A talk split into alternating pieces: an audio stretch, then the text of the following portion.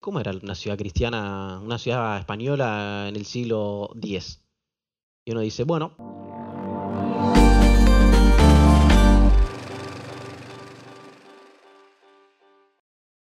Sean bienvenidos, damas y caballeros de la historia. Luego de 62 tomas fallidas, estamos acá con ustedes para hablarles de la Edad Media. Déjenme confesarles algo. Yo no soy muy fanático de la Edad Media. Me podrán venir con los vikingos, con los bizantinos, con Carlomagno y los francos, pero para mí, para mí a Roma no hay con qué darle. Augusto, Julio César, Pompeyo, el Imperio, las guerras civiles, no hay con qué darle. Pero bueno, el día de hoy no estamos para hablar de mi fanatismo sobre Roma, sino que toca hablar de ciudades más medievales y más concretamente sobre ciudades españolas. Le voy a ceder la palabra a mi compañero Juan Martín, que me estuvo censurando dos o tres veces antes de grabar este video. No, no, no, no. Censurando, no. Estoy haciendo que las cosas queden prolijas. No me vengas a hablar de tu fanatismo porque yo te dije que hice hacer esto y vos me dijiste sí.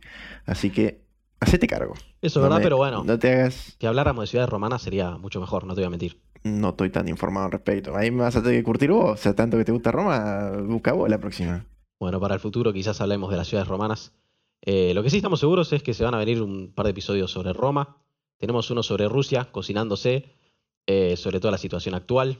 Eh, no sabemos en qué momento del año van a estar viendo este video, porque ya saben, nosotros nos tomamos a veces vacaciones muy largas.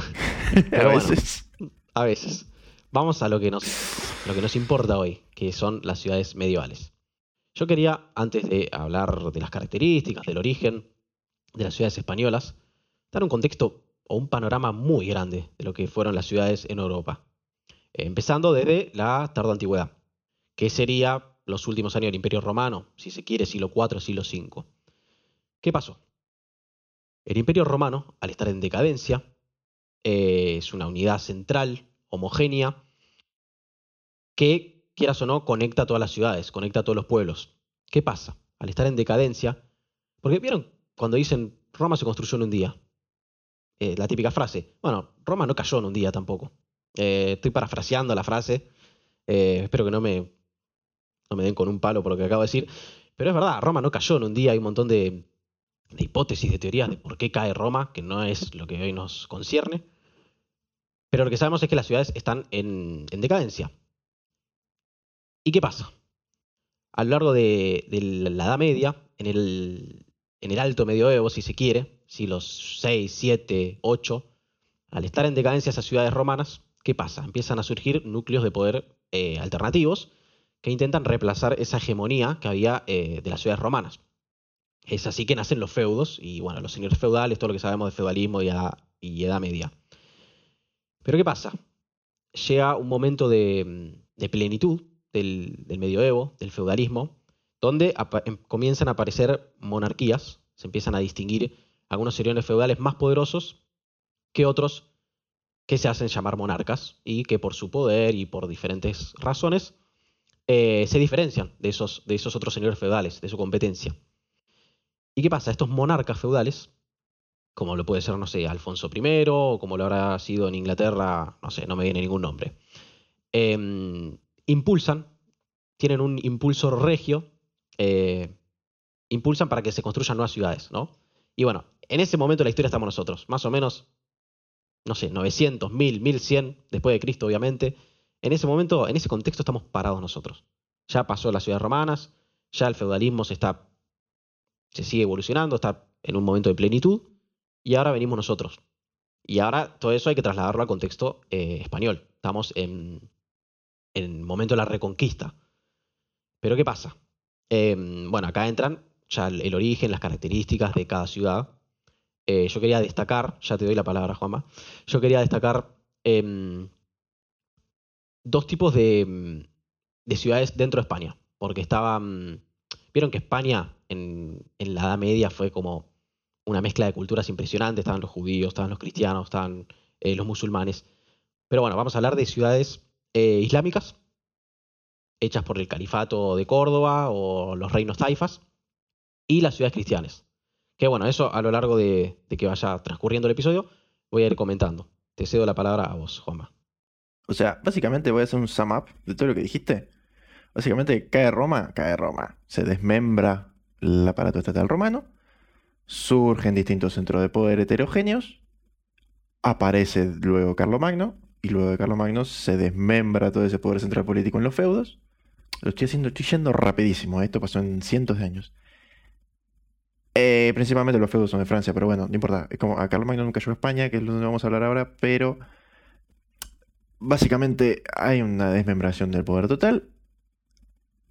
Ah, en España estaban los visigodos, que sí, son una unidad central, pero con la invasión de los musulmanes los visigodos se van a desmembrar de nuevo y van a dividir España en dos, en la España cristiana y la España musulmana. Y a lo largo de todo el proceso de reconquista, que duró, no sé si a durar mil años, no estoy, sé que terminó en 1400 y pico, No, no, sé llegó a cuándo empezó, bueno, pero Menos. 900, 500 años. No, no, duró, Si terminas en 1400, ahora empezaban el. sí, tenés razón, tanto no. 600, Bueno, duró 700. siglos, cuestión. A lo largo de que los cristianos iban empujando hacia el sur la frontera, fueron surgiendo estos distintos tipos de ciudades, que es lo que vamos a explicar en este episodio. ¿Qué? ¿Qué pasa? Depende, Para, para, puede ser, ¿eh?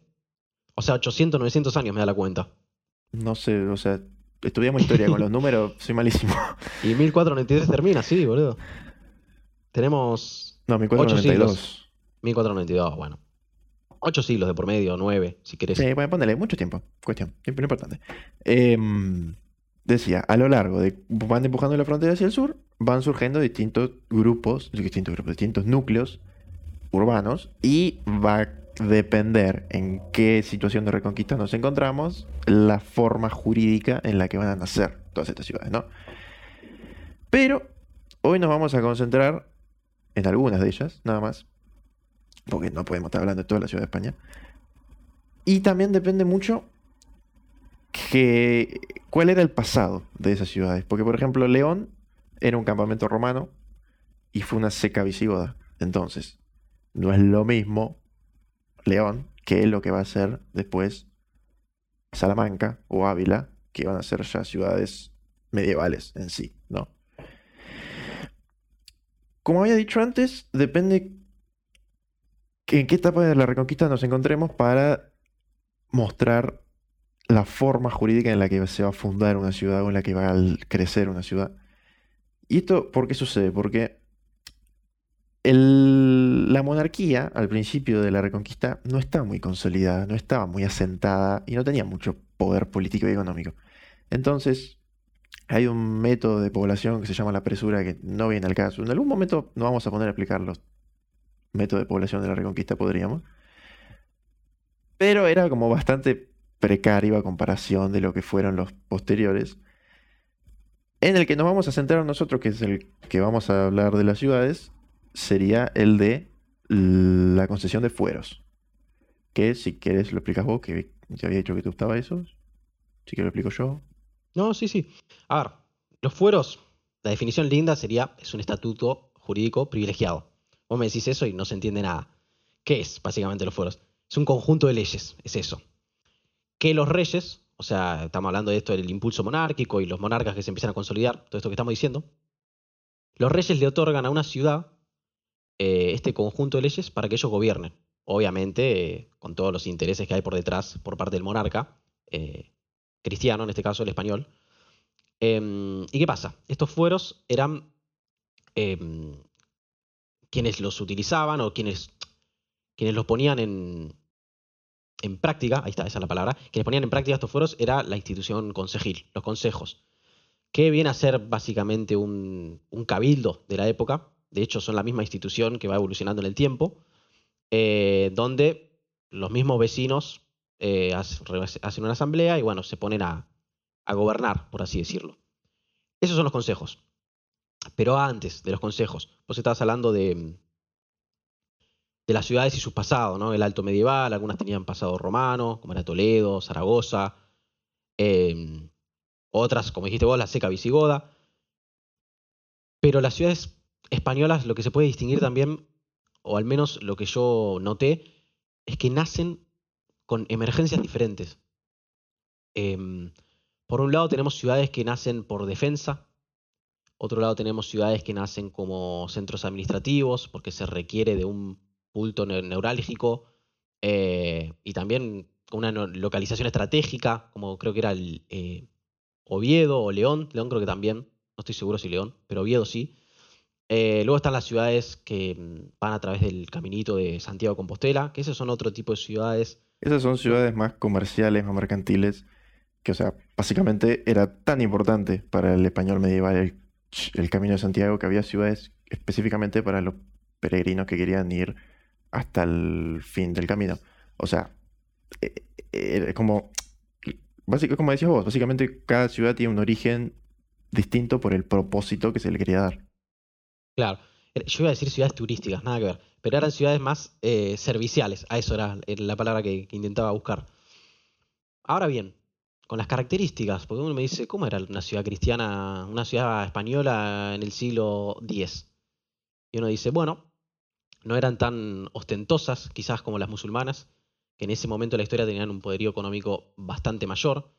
Eh, te alcanza con ver lo que es la mezquita de Córdoba, que si no me equivoco desde ese momento.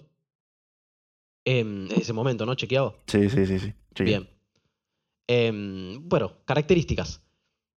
Al haber todo un pasado romano, que también viene de los visigodos, que también se creían herederos romanos. ¿Ves que Roma está en todos lados ahora que lo pienso? Vos decís, no voy a hablar sí, de Roma, pero sí, bueno, sí, hablando de Roma. pero ¿qué? ¿Qué quería? Sí. Bueno, las características. Eh, muchas de ellas cumplen con el trazado romano que viene de, de- de Rómulo y Remo y todo el tema de la cuadrata romana, ¿era que me habías dicho vos? Sí, pero no, ¿a qué quieres llegar con eso? Todo el tema del foro, que se ordenan Ah. eh, a partir del- de un foro. Hay otras ciudades que, por ejemplo, se empiezan a ordenar a partir de un mercado o de una plaza. Generalmente, o sea, no en todas, pero hay muchos casos en que la mayoría de las ciudades empiezan a partir de una iglesia. ¿Por qué? Porque la monarquía, como iba concediendo fueros o la forma que sea para fundar una ciudad, generalmente estaba de la mano con la iglesia. La iglesia como era un punto de partida para el inicio morfológico de, una, de un centro urbano. ¿Por qué? Porque la iglesia generalmente tenía tierras, mucha plata y gente. Entonces, en muchos casos, a partir de la iglesia, o sea, literalmente a partir de un edificio, era de donde se expandía. No necesariamente tiene que ser el centro de la ciudad. Es más, en el centro puede ser que haya una plaza o algo así, que puede ser que la plaza esté cerca de la iglesia, que sea como el centro, pero es muy importante también el- la, la repercusión que tenía la iglesia al momento de hablar de la morfología urbanística, llamale, de, de, de las ciudades. Sí, sí, la topografía, creo que es lo que decimos. Eso. La topografía la se ordena, sí, te entendí igual. Se ordena a partir de, como decís vos, muchos casos iglesias, en otros casos plazas. Que eso de las plazas eh, es interesante que se nos llega a nosotros a América. Creo que Lima, eh, Buenos Aires, si ven ustedes el centro de, las ciudades son la plaza y alrededor las instituciones más importantes. Eh, pero bueno, la plaza, los mercados, las iglesias, incluso los caminos eh, que vienen del trazado romano, em, son elementos de, de ordenamiento de las ciudades. A partir de ellas, como que se van construyendo y van evolucionando. Ahora bien, las ciudades musulmanas, todo lo contrario. Tienen solo un factor de ordenamiento y es justamente la mezquita. En el caso de Córdoba, la mezquita eh, mayor. Y en el caso de las demás ciudades, eh, las mezquitas eh, originales, no, ¿cómo se llaman? Las, mezquitas principales, ahí está.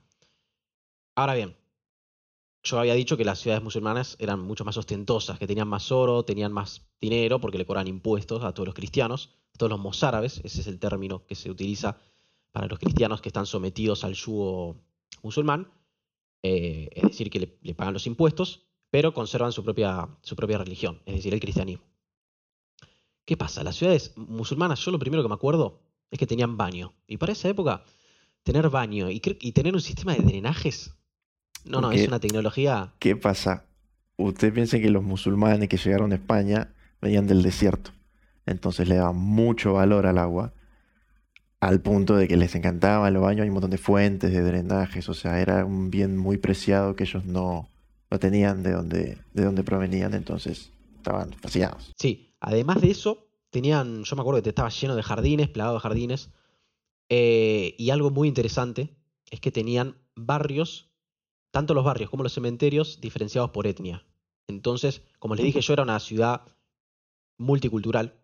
Tenían eh, los musulmanes el barrio para los judíos, el cementerio para los judíos, el barrio para los cristianos, el barrio para los judíos, y bueno, así con cada etnia. Había uno también para los francos, que en un momento llegan algunos soldados de, no de Carlomagno, sino de, de los sucesores de Carlomagno.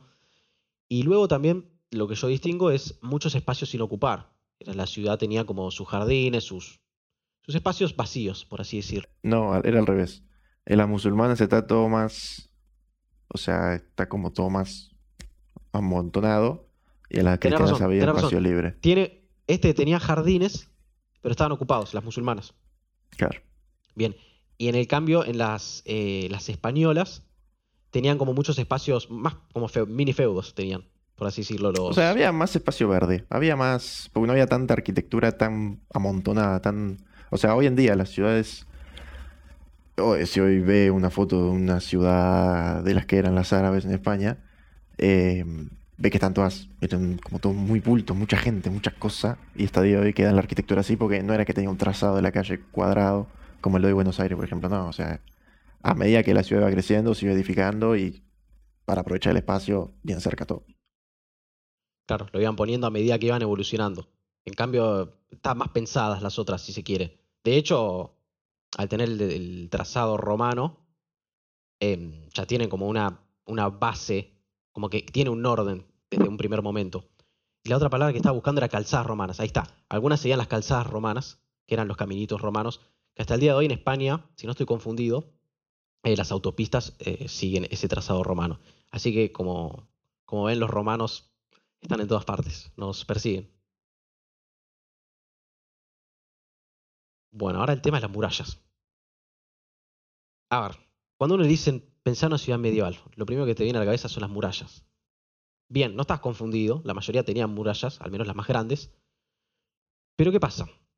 Una serie de debates historiográficos y un montón de peleas entre los historiadores debatiendo acerca de eh, las causas, los efectos que tenían, no las causas, los efectos también de, las murallas, en el cuales algunos eh, debatían y argumentaban que las murallas implicaban una serie de factores que quizás no son tan verdad. Por ejemplo, ¿a, qué me refiero?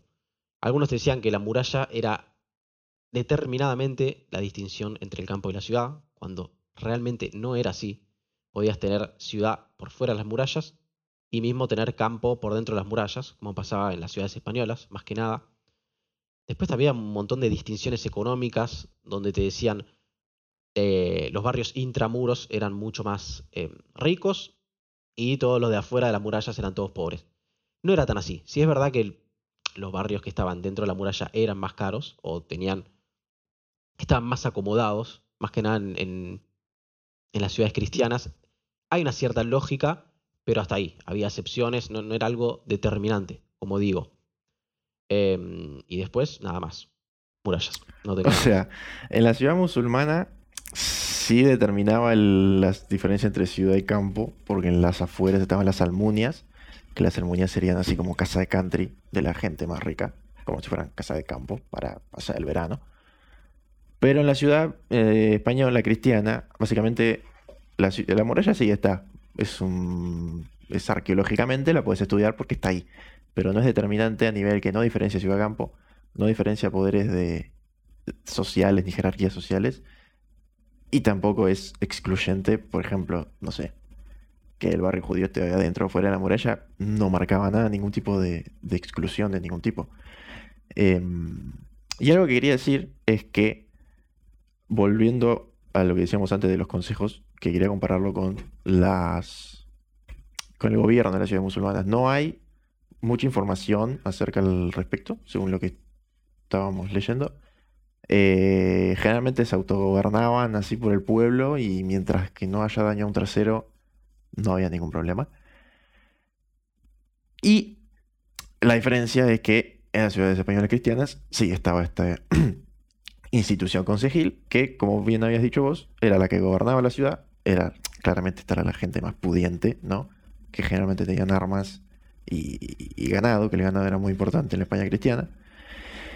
Pero no eran dueñas del suelo. O sea, la gente, cada una tenía su propiedad y, y no era que el consejo, además ni el consejo ni siquiera tenía un edificio propio, no era que había un cartel que decía consejo y, y se juntaban a tomar vino como le gusta a los españoles y, y, hablar y debatir qué hacemos con la ciudad. No, era, se reunían en una plaza, debatían y taza a taza. No, no era muy... En, el Consejo Español, ¿no? Em, no sé si nos estamos olvidando algo.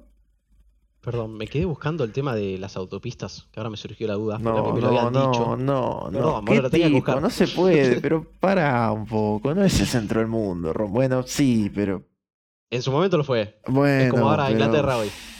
Bueno, pero. No, porque me lo habían dicho y nunca lo había chequeado. Y no me aparece nada. Después, si los españoles. Porque hoy nos escuchan bastante españoles. Si alguno lo quiere chequear, tiene la información y nos quiere decir, sí, se agradece un montón. Pero bueno, yo por mi parte nada más de ciudades cristianas ni musulmanas. Creo que ya podemos dar por concretado el episodio.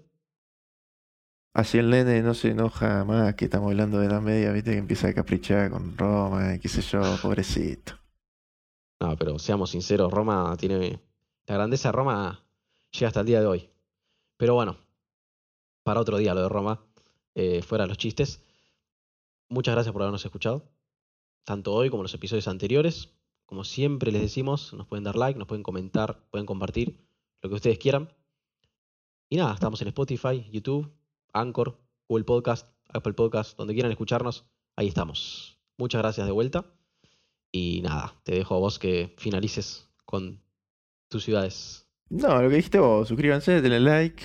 Eh, estamos en Spotify, en YouTube, si no quieren ver las caritas. Estamos también en otras plataformas de podcast. Eh, compártanlo, se agradece la difusión. Y nos vemos la próxima.